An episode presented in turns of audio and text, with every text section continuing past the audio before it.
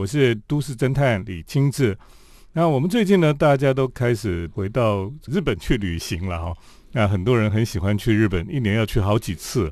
那每次到日本呢，我们就会除了看樱花之外呢，就会到各个地方去走一走啦，喝咖啡啦。那么过去呢，我其实到日本去喝咖啡哈，那么常常看一些书了哈。那这些书呢，呃，有介绍一些比较符合我的胃口的咖啡店哈。那过去呢，我很喜欢看这个启司他所写的书了哈。那他最早写过像关西的咖啡馆的书哈，叫做《咖啡关西》啊。然后后来呢，也有写《东京咖啡选》啊。那最近呢，他在疫情快要结束的时候呢，就跑到日本去，又去寻访了很多的咖啡店哈。啊，终于现在我们大家都可以到日本去玩的时候呢，他终于又写了一本书哈，叫做《非常日本》哈。那这个“非”呢是咖啡的“非”了哈，“尝”就是尝试的“尝”哈。所以非常日本，就是让我们可以到日本去的时候呢，可以再好好的来看这个启示他写的这本书哈。那我们今天在节目当中，我们就很开心邀请启示来到我们节目里。嗨，大家好，我是启示。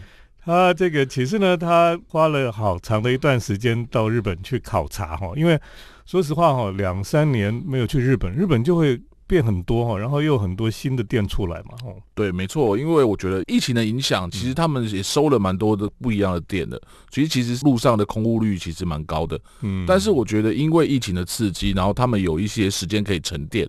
嗯，然后再重新出发，或者把更好的东西拿给大家，所以我觉得好的会更好了。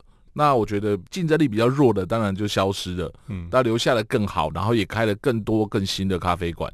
对，就是疫情期间还能够撑下去的咖啡店，其实都蛮令人佩服的哈。对，我觉得他们真的很厉害。嗯，对，尤其是日本这么高度以观光为主的，嗯。国家其实我觉得他们的内需也慢慢的增长了啦，就是其实他们自己日本的国内旅游也非常的旺盛，开始在推行国内旅游，嗯，所以我觉得进而让每一间咖啡厅或者是这样休息的地方都会有所成长刺激，嗯哼，哎，那你观察一下，呃，疫情前跟疫情后，你觉得日本的咖啡店有什么不太一样？你知道我我疫情前最后一次在日本的时候，那时候疫情已经开始，可是日本人还。后知后觉这样，对。然后他们在咖啡店里面都不戴口罩，然后我进去的时候，我戴口罩，他们都觉得你很奇怪这样。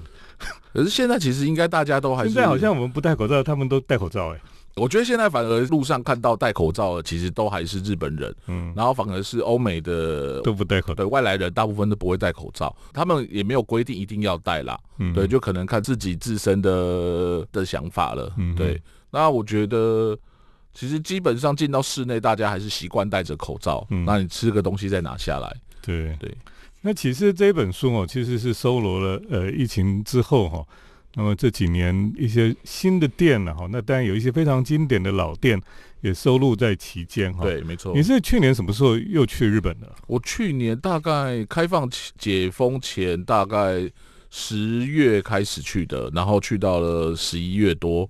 对，主要是想去参加一个日本的咖啡展呐。嗯嗯，对，所以就赶在疫情前开始，就赶快想办法那个以工作签证的模式过去参观一下他们那个就一年一度的咖啡展。因为也开放了，所以去年的咖啡展非常盛大，所以大家很多的外国的新的东西都在这个活动上面出现了，我觉得非常的有趣。那个咖啡展是在什么地方？在台场。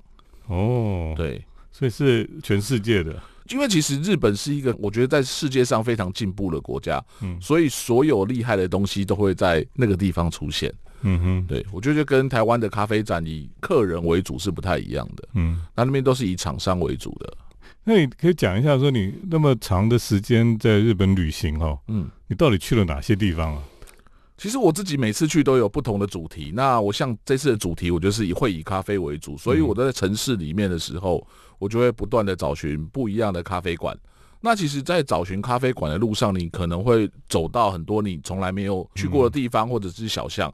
那我在同时时间会去看各式各样不同的店面啊。像我自己很喜欢的是书店，可能玩具店、球鞋店，嗯，各式各样的有趣的店。我觉得在找咖啡的路上，就会一并的找到这些东西。对，所以启司哈，其实从某个角度来讲哦，它也是一种都市侦探了哈。对，他就是观察很多不同的喜好的东西哈。那其实这是很快乐的事情，就是说你在一个不是自己熟悉的城市里面，然后在那边到处游走，然后每天都有一些新发现哦，那是很开心的事情。好，等一下我们继续再请启示来谈一谈他这本新书哈，非常日本。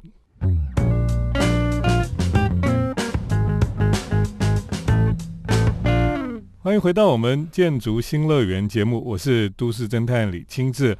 我们今天很开心，我们特别邀请到《非常日本》这本新书哈的作者启思来到我们的节目当中啊。这本书呢，是我们现在疫情之后，大家想到日本去哈。那他在疫情结束之前呢，就先冲到日本去，帮我们考察了很多新的咖啡店。那这本书呢，他所介绍的日本有五大城市的这些精品咖啡的店哈，都收录在其中了哈。那么很多是这几年才新出现的，我都没去过的地方了哈。哎，这个其实你可以跟我们介绍。我觉得东京哈这几年，但我们以前像涩谷啊，像这个比较大的站，我们都去过了哈。你觉得在东京这几年比较大的改变是哪一些区啊？我觉得这次去疫情结束之后啊，然后我去了日本，我觉得真正改变到地目啊，或者是改变最大的，其实是涩谷跟下北泽这两个地方。对，尤其是下北泽。那涩谷是大家平平常都很常去的，就很习惯，因为其实本来都是高楼大厦，它有一个更高的高楼，然后有一个很大的公园。对，最大的改变。嗯，那我觉得最大的改变是下北泽吧，就是那个下北泽车站，是我觉得我第一次去日本的时候，那个地区就一直在重新改建啊，什么什么之类的。那尤其是那个车站，我觉得应该改了有快二十年吧。然后我这次去的是两条主要铁道交错的地方，对，那个它上下，所以它其实那个工程有点困难。哦，然后因为我记得我第一次二十年前去下北泽的时候，它就在施工了，所以一直到现在我这次去的时候，我有点傻眼，就是它终于施工好了。嗯，然后它又延伸了整个腹地，所以原本路面上的铁道的路线也变成一个带状公园。嗯，然后还有一些集合建筑，然后一直延伸到往上往下一两站都有。很大的空间，本来就是可能你可以好好待一个下午的地方，它变成可以待上一整天的一个 区域。嗯，对，而且延伸的前后延伸的又差不多一两公里左右，我觉得非常的棒。对，过去下北泽就是蛮文青的地方。对，它现在还是很文青啊。对，现在的下北泽中心就是更多的二手衣服、那个古着啊、二手服装的之类的。嗯然后就有很多咖喱饭。还有咖啡，对，就是一个很文青的地方，因为还有一些艺廊啊，或者是呃小剧场之类的。所以你这本书里夏北泽介绍了很多不同的店哈。对我自己是很喜欢去下北泽这个地方的，很适合漫步一整天呢。对对对，我觉得就是从早上开始散散步、吃吃东西、晃晃，对，然后到晚上在路边喝个酒什么之类都很舒服。听你这样讲，我又想去日本了。对，那你最近都去东京，都住在？藏前那一带的，对我现在喜欢住在东边，像藏前、东日本桥这一带。嗯，我觉得有有别于大家去旅行就是很方便的新宿、涩谷这附近的时候，我觉得在东边往银座往上一点的话，我觉得会比较亲近一点，就是你的交通也很方便。但是你晚上的时候回到旅馆什么之类的，你不会有这么嘈杂的人声啊什么，然后你附近也有很方便的生活一点的采购。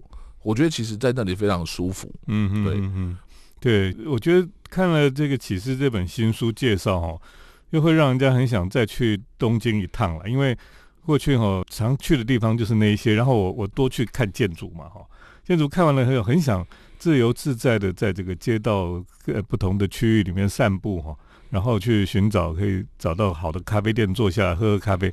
那个其实是一个很很很幸福的事情，对，真的是对。所以看到你介绍东京的这些不同区域的改变，我觉得好像咖啡店是一种引领风潮，就是说，当那个地方开始出现一个一些好的咖啡店，表示那些区已经改变的不错了。对我真的是这么觉得，然后会有更多的人慢慢的。嗯，再来探访这个地方，会引引了很多不一样的人来新的区域做探索。对，所以，我们如果看启示的书，你就是发现哦，就是这个城市里面了，有一些地方它会开始有一些改变哈，其实咖啡店是一个风向球了，应该这样讲。然后你就可以知道说，哦，原来这几年其实东京这个城市有一些区域就慢慢又有新的改变哦，然后慢慢就热闹起来这样子。等一下，我们就去请启示来帮我们介绍他这本新书《非常日本》。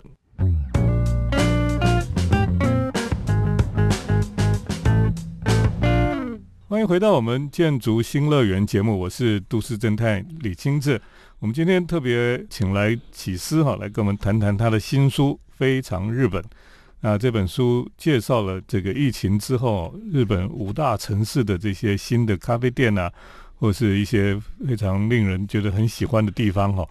看这本书哦，真的是可以觉得哇，还想再去日本，因为太多地方看了以后就觉得啊，好想再去哦。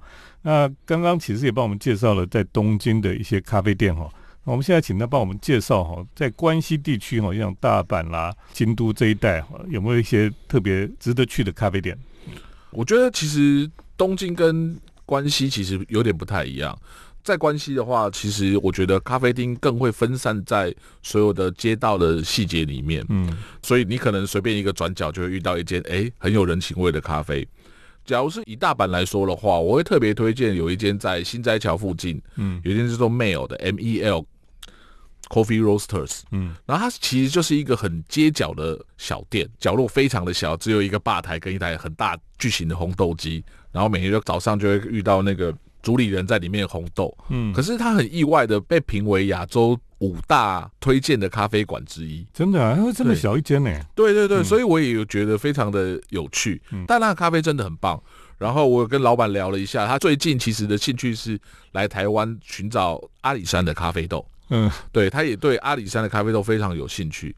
为什么大家日本人都对阿里山咖啡有兴趣？对我觉得他们可能就是在找各式各样不一样的呃，我觉得厉害或者是稀有的品种，对，来在做尝试。嗯，对，像我有一个那个日本朋友，他是也是很热爱阿里山咖啡，在一直在日本推行阿里山咖啡。你说那个 Goodman 那个对 Goodman 的 Goodman 的伊藤先生，对，然后他在京都也开了一间咖啡馆。嗯哼，那这个你刚才讲大阪之外，像京都有什么值得去的咖啡店？我觉得京都很多是很多咖啡很棒的咖啡馆都会跟古民宅合而为一，嗯，然后像像我最近都会推荐朋友在上京的部分有一间叫做 Wife and Husband 的的咖啡馆，然后我觉得它很棒的是，它不一定局限在这个小小的咖啡馆里面喝咖啡，而是你可以跟他出租一些。野餐交友的道具，对，然后有小桌子或者是野餐垫，然后他会准备好一壶咖啡给你，然后你就可以走路五分钟之内就可以到鸭川河边喝个咖啡。嗯，我觉得这是非常京都的浪漫享受。对，他们现在还有 wife and husband，还有 son，对，对他有一个 daughter and son 是他们的艺郎。哦，对，然后还有红豆的，是真的他的小孩吗？呃，没有啦，就是他们一开始取名为 wife and husband，然后所以他们就有一个延伸，就是一个 daughter and son。是，对。那当然，像我们现在去京都，你会发现现在有很多也是老屋咖啡了哈。那么像有脚踏车店改的，对。哦，对，有一间 Blue Bottle 是脚踏车店改的，嗯然后在六角亭附近。对对，因为我觉得，我觉得 Blue Bottle 很棒，虽然它是连锁咖啡系，嗯可是它会针对每一个区域去做不同的设计，尤其是在建筑或者是在细节的设计都非常的讲究。嗯，那你像看南禅寺，它有一个 Blue Bottle 豆，很棒的，对，它也是一个老房子老房子改建的。对，我觉得算是京都前几名漂亮的咖啡馆吧。嗯。哎，那你到京都去，你还跑去看机器人哦？我觉得很棒的是，因为我很喜欢太秦樱花村这个地方。嗯，那个樱花村是都是什么？太晴樱花村其实像我们中影中影文化城，它就是一个拍古装片的地方。然后它到现在还是有剧组会在里面拍片，嗯，尤其是那种时代剧什么之类，很喜欢在那边拍片。但是它的那个太晴樱花村的一个街角。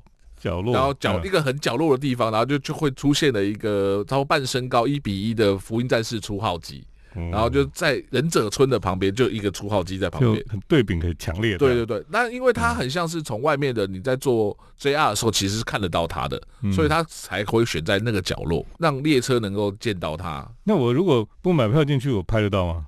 哎，我没有从外面拍过，哎，因为我就进去拍，还是进去了，因为我很喜欢樱花村这个地方，因为现在没有中樱花城了。然后在日本，你看了很多日剧或者是旧的电影的时候，你就觉得哇，这个地方很酷，所以我就觉得会建议去了你就进去逛逛绕绕。我觉得门票也没有很贵，然后两千块日币左右吧，然后进去绕绕，我觉得对，就是一个下午就没坐那个蓝电就可以到了。对对，哎，那他们拍电影会不会拍拍不小心拍到机器人？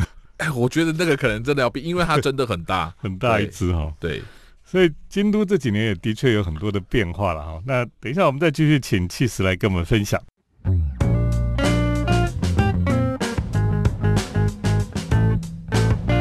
我是都市侦探李清志。那我们今天很开心哦，我们特别邀请启思来到我们的节目当中哦，因为他最近出了一本新书，叫《非常日本》。那么介绍日本五大城市的这些咖啡店呢？那如果你看了这本书，你会想到说，哇，真的很热闹哦，这里面有太多很想再去的地方了。所以呢，就会想说，再来安排一下到日本去玩吧。而且我们通常去日本吼，就是去哪里热闹的地方逛逛街。可是这本书里面呢，就介绍了很多不同的区域里面哈，一些非常呃受欢迎的咖啡店那你去喝咖啡呢，你又可以在那个当地哈。发现到不同的地方，像这本书里面，其实他也是会介绍了机器人呐，对啊，或是其他的一些有趣的东西哈。所以我觉得这本书非常值得，如果你要去日本自助旅行哈，这本书非常的棒了哈。那跟大家来推荐这本书《非常日本》哈。那其实他本身就呃很多不同的兴趣哈。那过去呢，他也曾经。一个人从东海到暴走，对？从京都走到东京，对。对，你那时候走几天呢？我走了二十多天吧。嗯，因为总长差不多五百多公里，然后一天走个三十公里左右。嗯哼。你本来不是还有一个计划走中山道嘛？中山道那个时候，因为那时候还要边工作的原因，所以那时候只走了三分之一左右吧。那时候只有从京都走到岐阜市。哦，对，所以其实后来还有三分之二还在等待努力中。对，这其实我觉得这真的是，其实有一种一般人不敢去尝试的一种执着、勇气吧，应该讲勇气。总觉得就是很像有一些事情是，我觉得要有一种冲动，刚好有时间的时候就有一个冲动想要去执行。像启示这本书非常日本哦，里面你总共介绍几家咖啡店？这本书里面写了一百七十间，哇。所以每一家其实都是你去过，然后你自己拍照，然后去访问这样子哈。所以他收集的资料都是他自己第一手的资料，而且他在这个当中呢，你可以看到哈，他就每一家店哈，像每天要喝几家，每天差不多七八间以上啦。哦，对对，所以他每天就这样喝咖啡，然后这是你的冲动嘛？哈，对，这是我觉得这是一种真的是一股冲动还有兴趣啦。是对，不过就是因为他有这股热情，还有这个勇气哈。所以他出这本书呢，你看这个书，你可以感受到真的他对咖啡馆的热情了哈。对，真的。然后你可以感受到那种你也很想去试试看这样子哦。所以我们每次读启示的书呢，我也是会受到感染哦，就会很想再到日本去喝咖啡。对，那你接下来会有什么新的计划吗？其实我还有很多城市想要去探索，然后去跟这些咖啡师更多更多的交流。嗯，然后因为疫情开放了，所以其实也有很多的呃日本的咖啡跟台湾的咖啡的文化交流，就慢慢的在酝酿着。嗯，对。像你的书里面当然比较多咖啡店还是集中在这些大城市哈，那你这次还有到九州嘛？对不对？对，九州福冈。福冈啦哈，福冈其实有一些蛮不错的咖啡店。我觉得福冈的咖啡也在慢慢的扩张中。那将来可能你会延续到东北啦，或者是到 到北海道。其实那边都有去过，只是他们的咖啡店数量没有像东京或者是那么密集哈，城市这些城市那么密集。对，我之前也在东北有认识咖啡厅的好朋友。嗯哼，对，就是也是莫名其妙的缘分。嗯，对，就是说你喜欢喝咖啡，然后喜欢去咖啡店，又可以结交咖啡的朋友哈。我觉得是一个很棒的过程，还有旅程。对，是。那今天我们特别来介绍《启示》这本非常日本哈，的确是非常来推荐给听众朋友啊。那谢谢启示今天来到我们节目当中，来谢谢金志老师，也谢谢听众朋友的收听。我们接下来呢是都市侦探的咖啡馆漫步单元，都市侦探的咖啡馆散步。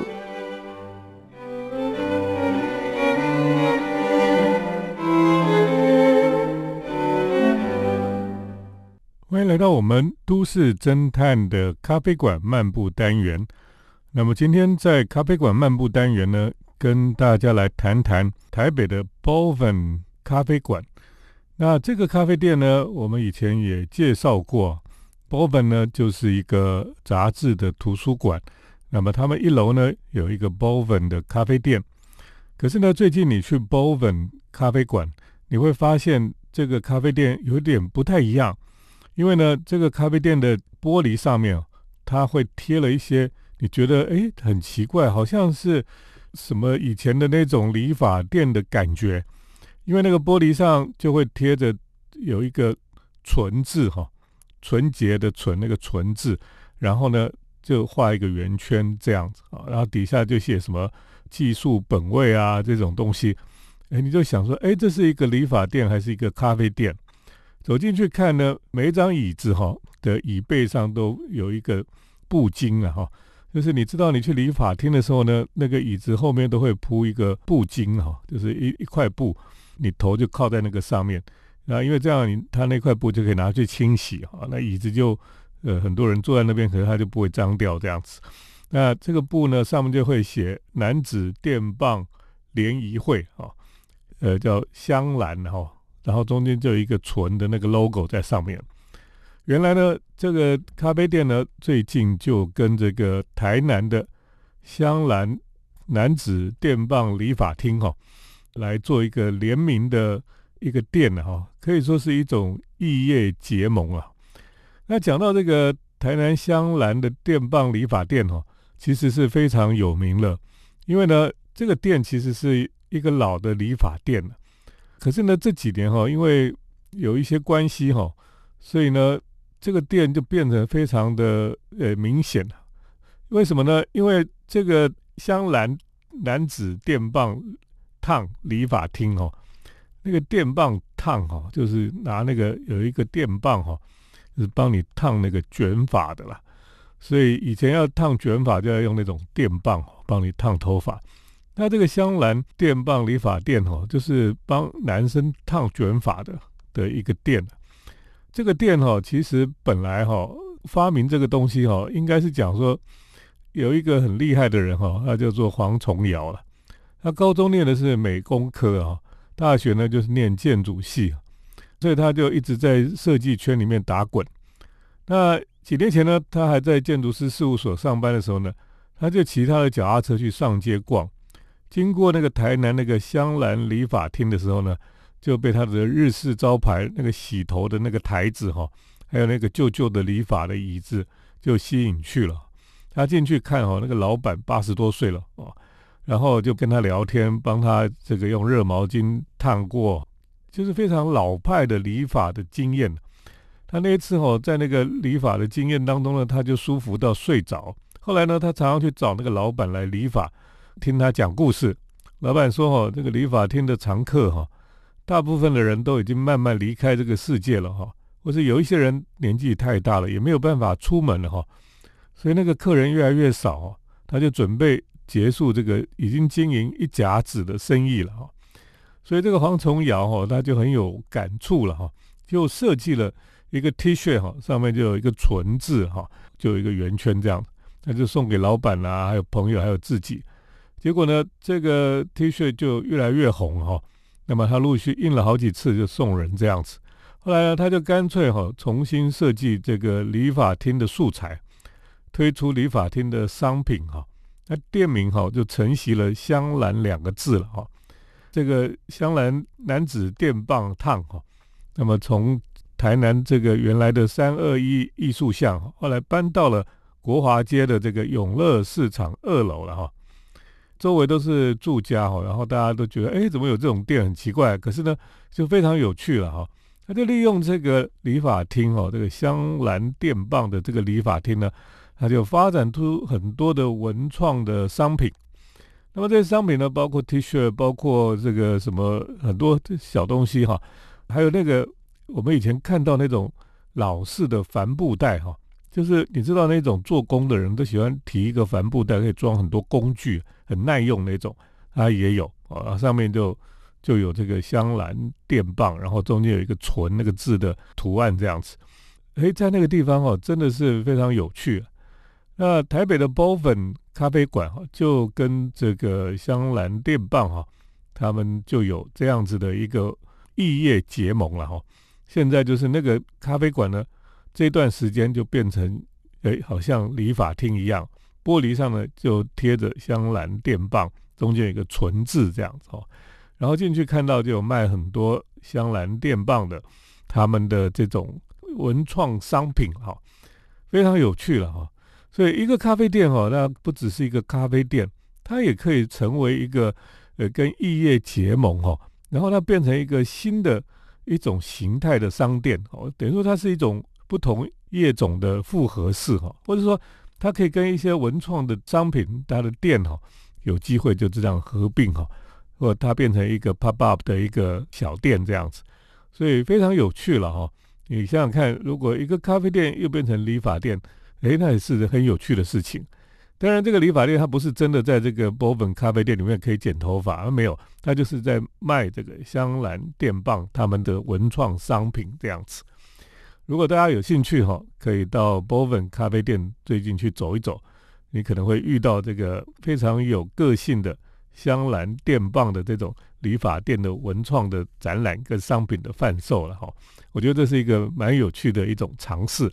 今天跟大家来介绍波本咖啡店呢，他们最近在办的这个跟香兰电棒哈，台南的文创商店哈，来合作的一个计划吧。听众朋友也可以去走走看看。今天呢，咖啡馆漫步单元就跟大家分享到这里，谢谢听众朋友的收听，我们下礼拜再见。城市的幸福角落，来杯手冲单品，享受迷人的香醇世界。